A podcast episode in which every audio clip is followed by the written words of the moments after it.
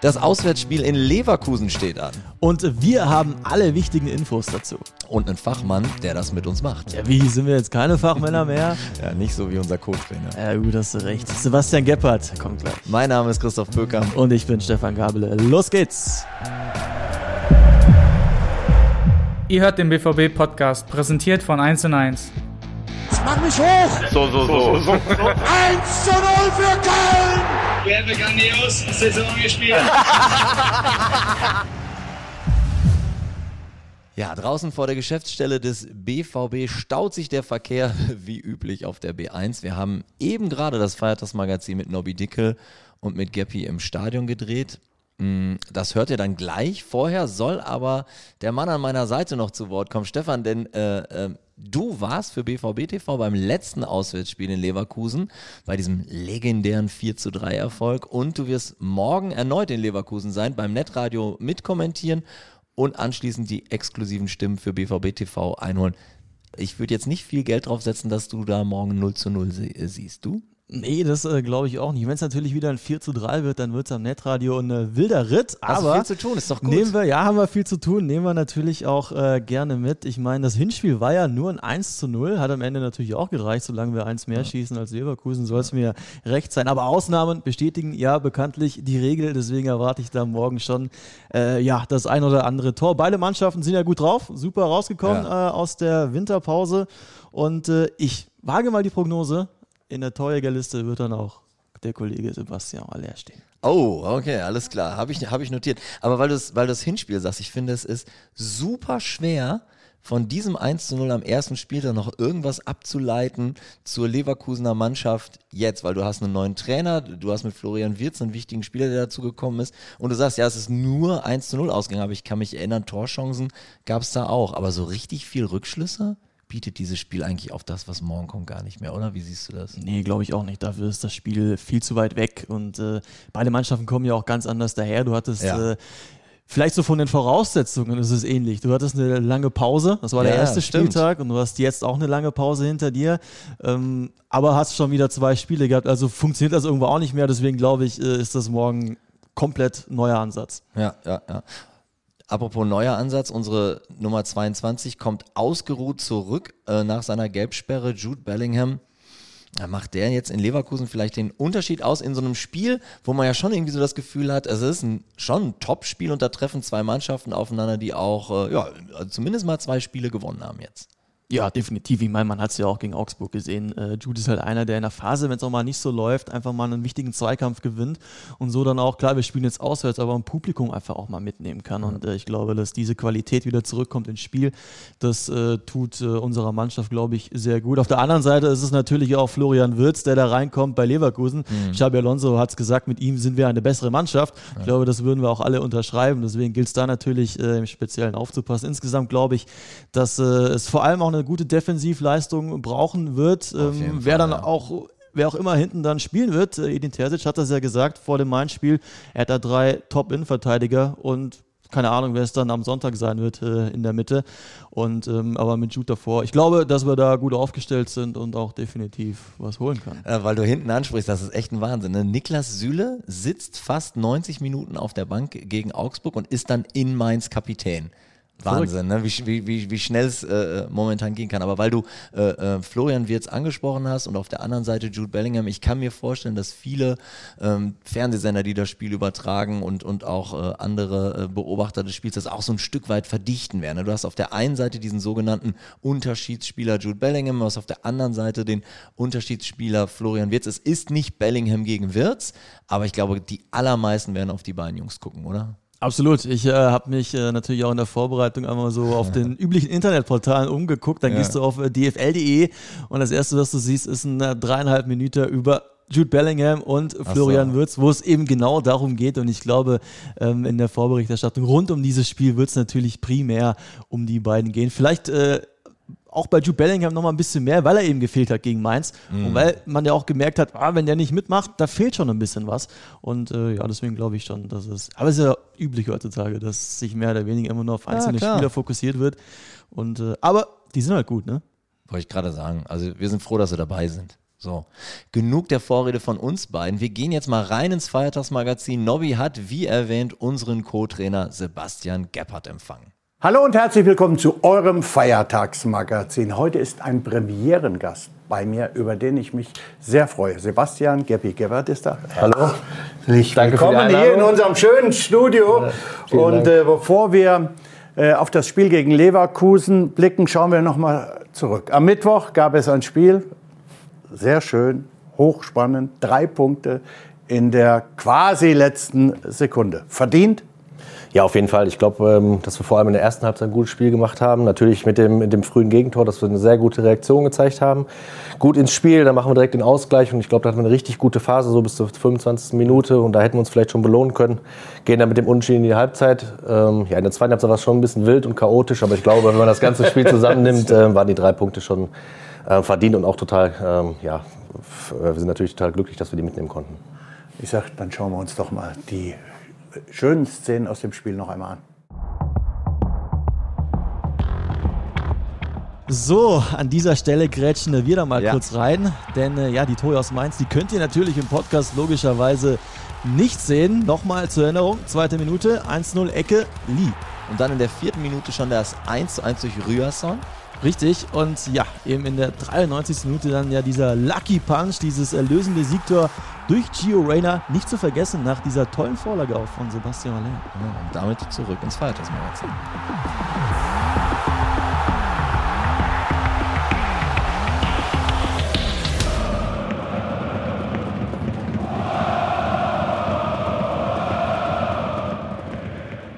Ja, tolle Szenen. Aber was für eine Erleichterung. 90 plus 3, 93. Minute. Weißt du noch, wenn du dir als erstes geschnappt hast? Ähm, nee, nicht mehr so genau. aber Ich glaube, ich habe mich einfach total gefreut. Und ich glaube, irgendwann kam Edin in meine Arme. Und ich glaube, Armin war auch dabei. Irgendwer, also die komplette Bank, irgendwer war auf jeden Fall dabei. Das weiß man dann nicht Nee, mehr. also dann da freut man sich so und ähm, am Ende ist ja auch egal. Hauptsache, wir haben das Tor noch gemacht. Das war total wichtig, dass wir mit den zwei Siegen starten und so die Rückrunde, äh, die Hinrunde abschließen und jetzt äh, morgen gut in die Rückrunde starten können. breiten Brust. Auf jeden Fall. Bist du nach so einem Spiel im Kopf leer oder analysierst du auf der Heimfahrt schon ähm, den nächsten Gegner, schaust dir die nächsten Videos an? Ja, jetzt gerade in den englischen Wochen ist es äh, natürlich schon sehr, sehr viel und ähm, wir arbeiten eigentlich schon immer im Voraus, dass Leverkusen jetzt im Prinzip auch schon dann äh, nach dem Spiel äh, von, von äh, Mainz abgearbeitet wurde. Und dann kümmern wir uns natürlich schon so ein bisschen um das Mainz-Spiel noch, was wir halt mitnehmen können, was wir auch für die nächsten Spiele brauchen. Ähm, natürlich ist man erstmal erleichtert, man, wir müssen die Siege auch feiern, also wir machen uns natürlich viele Gedanken. Und ähm, ja, da ist man natürlich erstmal froh, ähm, wenn man dann noch drei Stunden im Bus sitzt, die drei Punkte hat. Aber macht sich natürlich schon auch im Hinblick auf, weil es halt so nah und so äh, Spiel auf Spiel geht, ähm, denkt man natürlich schon an den nächsten Gegner. Aber da ging es in erster Linie auch darum, die drei Punkte. Ähm, Aber es macht doch sicherlich auch Spaß. Auf jeden Fall. Also ähm, jetzt nicht nur, natürlich macht Gewinnen viel mehr Spaß als Verlieren oder nur Unentschieden zu spielen, das ist klar. Das gehört einfach dazu und deswegen sind wir total fröhlich und ähm, ja, es macht wirklich total Spaß, auch das Spiel nochmal zu gucken und das auch, weil da immer sehr, sehr viele gute Szenen sind, äh, die wir dann mitnehmen wollen. Wir schauen später noch mal drüber, wie ihr euch im Team die Arbeit aufteilt. Äh, erzähl doch mal, was ist denn deine typische Arbeit so an einem Spieltag? Ähm, ja, es sind ja mal relativ lange Tage. Also wir sitzen ja morgens im Hotel noch zusammen ähm, oder am Trainingsgelände, je nachdem, wie viel wir spielen. Da besprechen wir nochmal die Analyse, wie wir ins Spiel reingehen wollen. Wir besprechen die Aufstellung. Ähm, wie erwarten wir den Gegner? Ähm, wie ist die Zuteilung bei den Standardsituationen? Da sind schon viele Themen. Dann natürlich die, mit viele Gespräche mit den Jungs, dass wir die mit einem guten Gefühl als gute Gruppe mit viel positiver Energie ins, äh, äh, ins Spiel schicken. Da führe ich halt auch viele Gespräche mit den Jungs und ja, am Ende geht es dann raus auf den Platz. Äh, das Aufwärmen, äh, was wir natürlich äh, Armin, Matze und ich als, als Dreier gespannt und natürlich Chat und Flo, ähm, die Athletiktrainer sind natürlich auch dabei. Ja, und dann am Ende geht's los. Wenn der, wenn der Schiedsrichter pfeift, da fiebern wir natürlich alle mit und versuchen natürlich irgendwie ähm, dem Spiel auch so ein bisschen zu helfen. Aber am Ende ist es ein, ein Spielerspiel, das müssen die Jungs machen und da versuchen wir denen natürlich dann spätestens in der Halbzeit noch ein paar Tipps zu geben. Ähm, Ja, Okay. und nach dem Spiel ähm, gehört es natürlich auch dazu, dann den Sieg zu feiern. Jetzt hat Leverkusen die letzten fünf Spiele gewonnen. Haben sie die Kurve gekriegt? Ja, bestimmt. Also, sie haben eine tolle Mannschaft mit tollen Spielern, sind natürlich nicht so gut in die Saison gestartet mit vielen Niederlagen. Dann kam der Trainerwechsel und seitdem gibt es dann auch vielleicht äh, diesen Aufschwung, jetzt diese fünf Spiele übergreifend mit dieser zweimonatigen Pause. Ähm, wir haben uns die, die Spiele angeguckt. Wir kennen halt auch viele Spieler und, äh, und die Jungs. Und ähm, ja, wir versuchen dabei in erster Linie auf uns zu gucken, was passt zu uns. Wie können wir dem Spiel noch mehr unseren Stempel aufdrücken. Und ähm, ja, dann hoffe ich, dass am, am morgen, am Sonntag, die, die Serie von Leverkusen gerissen ist und unsere weitergeht. Ja, genau, das wäre natürlich das Allerbeste. Jetzt haben wir im Hinspiel haben wir 1 zu 0 gewonnen. Jetzt hat ja bei Leverkusen auch viel getan. Die, der Trainer hat gewechselt. Damals hat ein ganz wichtiger Spieler, Florian Wirz, auch noch gefehlt. Ähm, wie erwartet ihr die Leverkusener? Ja, wie du schon sagst, sie haben eine Serie gestartet von fünf Spielen. Die werden schon mit Selbstver äh, Selbstbewusstsein ins, äh, äh, ja, auf, aufs Spielfeld kommen. Ähm, verändern auch immer so ein bisschen ihre Spielweise. Ist jetzt nicht mehr, dass sie nur diesen Hurra-Fußball spielen, sondern auch schon so ein bisschen abwartend und ähm, vielleicht uns dann auch ein bisschen überraschen wollen.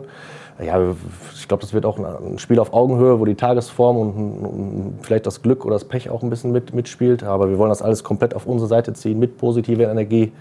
Und ähm, ja, dann werden wir das Spiel rocken. Xabi Alonso hat gesagt, mit Wirt sind wir besser. Auf wen müssen wir sonst noch achten? Ja, es ist jetzt nicht der eine oder der, diese, ich glaube, das ist das Konstrukt. Also, die haben sehr, sehr viele gute Spieler, vor allem das Tempo von Diaby vorne mit Logic und so weiter. Also, die haben tolle Spieler in ihren Reihen und da müssen wir auf jeden Fall aufpassen. Aber wir sind gut vorbereitet und äh, werden das, werden, glaube ich, ein gutes Spiel machen. Jetzt weiß der eine oder andere BVB Fan vielleicht nicht, ich kann es mir ja zwar nicht vorstellen, dass du deutscher Meister bist. Du hast mit der U17 die deutsche Meisterschaft äh, gewonnen, äh, erfreulicherweise auch noch in München. Du warst Cheftrainer äh, und rund um das Finale haben äh, wir von BVB TV euch begleitet und äh, daraus ist ein wirklich unfassbar toller Beitrag geworden.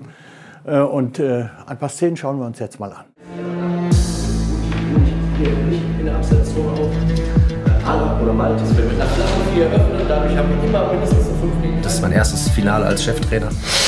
Ich versuche es auch zu genießen, so im Hier, und Jetzt, im Hier und Jetzt zu leben, jetzt nicht immer als höher, schneller weiter zu streben, mal gucken, was übermorgen oder in den nächsten Wochen, Tagen, Monaten passiert, sondern mich da auch total zu fokussieren und einfach morgen aufzustehen und einfach irgendwie den, meinen Job am besten möglich zu machen. Ähm, so bin ich bis jetzt gut gefahren und das versuche ich der Mannschaft dann zu übertragen, dass die auch morgen aufstehen und sagen, pass auf, heute ist mein Tag und heute werde ich allen zeigen, dass ich ein besserer Fußballer bin und dann heute das besser abrufen kann als mein Gegenspieler.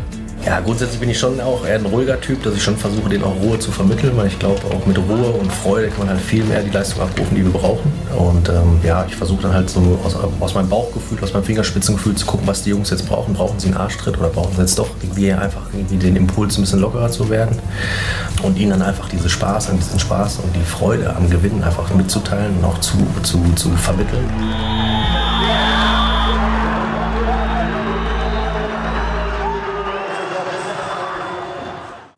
Was geht dir jetzt gerade durch den Kopf, wenn du die Bilder siehst? Ja, das schon ganz schön lange her ist. Ja, fünf Jahre. Fast fünf Jahre, ja. Aber eine tolle Zeit. Also es hat super viel Spaß gemacht, mit den Jungs zu arbeiten in der Jugend. Ähm, einer ist jetzt immer noch dabei. Ähm, also es war eine tolle Zeit, äh, tolles, tolles Erlebnis, ähm, die ganze Saison. Also da waren wir echt eine, eine, coole, eingeschworene Truppe und konnten das natürlich, wie du gerade schon sagst, mit, vor allem in München mit dem Titel krönen. Quasi unschlagbar. Wie lange kennst du Edin eigentlich schon? Boah, also, oh, boah, ist länger als ein Jahr. Ja, auf jeden Fall. Ich glaube, knapp 20 Jahre jetzt. Ehrlich, ja. ja. Also wir haben zusammen Fußball gespielt, wir haben zusammen studiert. Ähm, und spätestens dann hier in Dortmund haben uns dann unsere Wege wieder gekreuzt. Er hat mich ja damals als Co-Trainer zu U16 äh, zurückgeholt, äh, hier hingeholt. Ich war ja als Spieler auch schon hier, als Jugendspieler. Und ähm, ja, vor ziemlich genau zehn Jahren ging dann hier die Reise los. Hat sich dann aber relativ schnell wieder Mhm. Ähm, ja, unsere Wege haben sich wieder schnell getrennt, weil als er dann äh, in die Türkei gewechselt ist, ich bin dann hier geblieben, habe dann hier auf ihn gewartet. Er hat ein bisschen ja. Erfahrung gesammelt und ähm, ja, und jetzt sind wir wieder vereint. Das kann man schon Freundschaft nennen. Ja, auf jeden Fall. Also das, mehr ist das auf jeden Fall. Würdest du sagen, ihr seid im Fußball ähm, komplett deckungsgleich? Ihr habt die gleiche Idee vom Fußball oder gibt es da auch mal Reibungspunkte? Ja, ich glaube, im Großen und Ganzen haben wir schon ähnliche Ansichten in vielen, vielen Sachen. Aber wir sind da jetzt auch nicht komplett gleich. Das ist ja, glaube ich, gar keiner. Also man, es gibt ja immer mehrere Ideen. Ähm, aber wir versuchen uns da irgendwie auch so ein bisschen oder wir ihn auch zu unterstützen. Also natürlich gibt es, gibt immer noch eine Möglichkeit B, C, D oder E. Aber am Ende, am Ende versuchen wir uns auf zwei oder auf drei Optionen äh, zu einigen. Und ähm, ja, die dann klar anzusprechen, die mit den Jungs zu erarbeiten, die dann im Optimalfall auch vom Training ins Spiel umsetzen. Aber im Großen und Ganzen äh, sprechen wir da schon eine Sprache und haben da schon ähm, ja, eine ähnliche Idee. Jetzt äh, kommt die Situation, ihr sitzt zusammen, ihr drei, äh, ihr seid euch überhaupt nicht einig. Aber es muss eine äh, Entscheidung getroffen werden. Wer macht es Ja, dann? dann entscheide ich die natürlich. ja, ja. Nein, Quatsch. Also die Situation gibt es eigentlich selten. Dann diskutieren wir da kurz, aber am Ende ja, ist eh ein Cheftrainer. Aber wenn ich ehrlich bin, gab es die Situation jetzt auch noch nicht. Natürlich irgendwie, wenn es um Aufstellung geht, also hat jeder seine Ideen. Aber ich glaube, ähm, ja, am Ende finden wir da immer einen ganz guten Konsens. Ähm, jetzt möchte ich dir noch eine Szene zeigen, wo ich glaube, dass das eine der schönsten in deinem Fußballerleben gewesen ist. Da bin ich mal gespannt.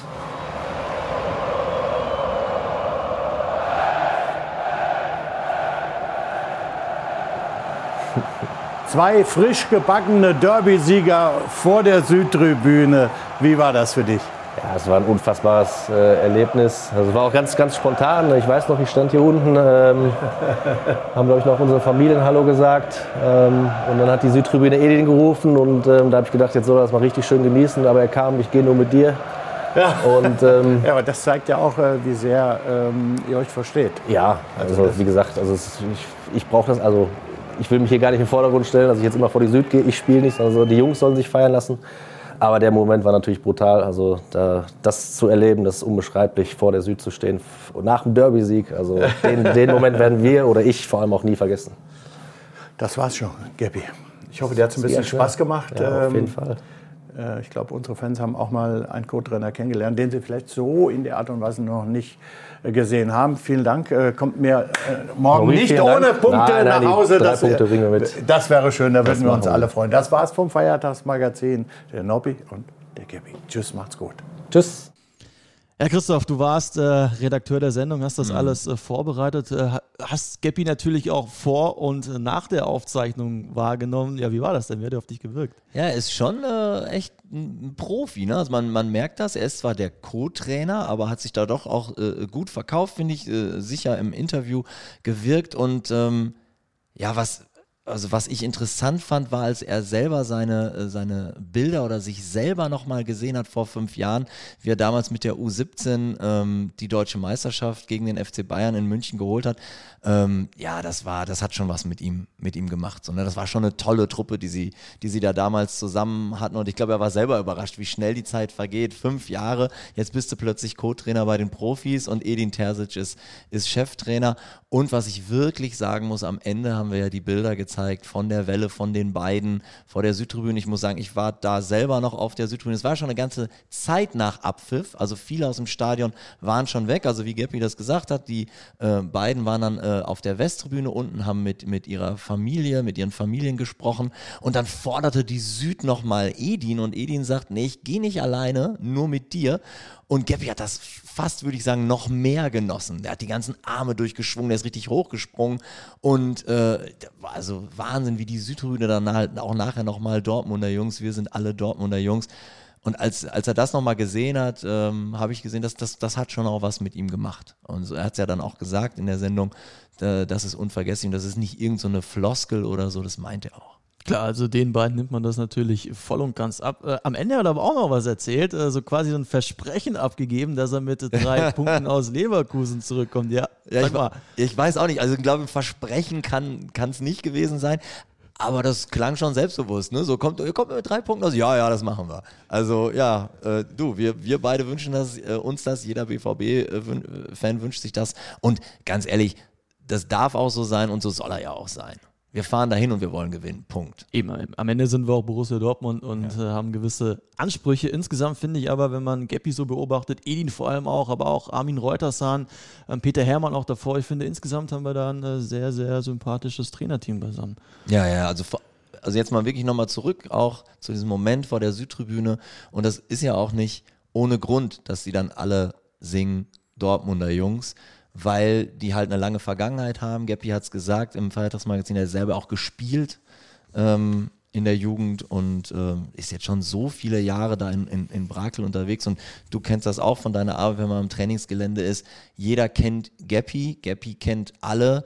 Also er ist einfach ein fester Teil von Borussia Dortmund und das ist schon was Besonderes, dass wir jetzt momentan eine Situation haben, wo ein Cheftrainer da ist, der 2012 bei einem Pokalfinale im Berliner Olympiastadion mit dem Schal um den Hals in der Fankurve steht und einen Co-Trainer haben, der mit der U17 deutscher Meister, Vizemeister und keine Ahnung was alles geholt hat. Und hier wirklich jeden und alle bei Borussia Dortmund äh, mit, mit Vornamen kennt. Also das ist eine besondere Situation und äh, ja, das kann und sollte man, glaube ich, auch wertschätzen. Ja, um da nochmal äh, ergänzend Armin Reuters auch nochmal reinzubringen, mit dem habe ich äh, in äh, Mabea gesprochen. Mhm. Der hat, der hat ja was ähnliches gesagt. Der ist in Duisburg geboren, er ist ein Kind des Ruhrgebiets, mehr oder weniger. Und ähm, hat auch gesagt, dass es für ihn eine große Ehre ist, jetzt für Borussia Dortmund äh, arbeiten zu dürfen. Das ist als sogar von einem Traum gesprochen, der da für ihn in Erfüllung Und irgendwie sein Also- Verein im Westen oder so, der, für ihn Ja, ist ja. Mhm. die Borussia der einzige Verein im Westen, genau. Und äh, dabei hat er ja auch schon bei anderen Vereinen gearbeitet äh, und das finde ich schon auch sehr erstaunlich. So, morgen geht's für dich nach Leverkusen. Yes. Ähm, mit, mit dem Kameramann dabei und mit dem Mikro, weil du machst ja auch Netradio. Richtig. Äh, Mit, mit, mit dem Headset. Das wird äh, mit Sicherheit auch, also schaltet das auf jeden Fall ein.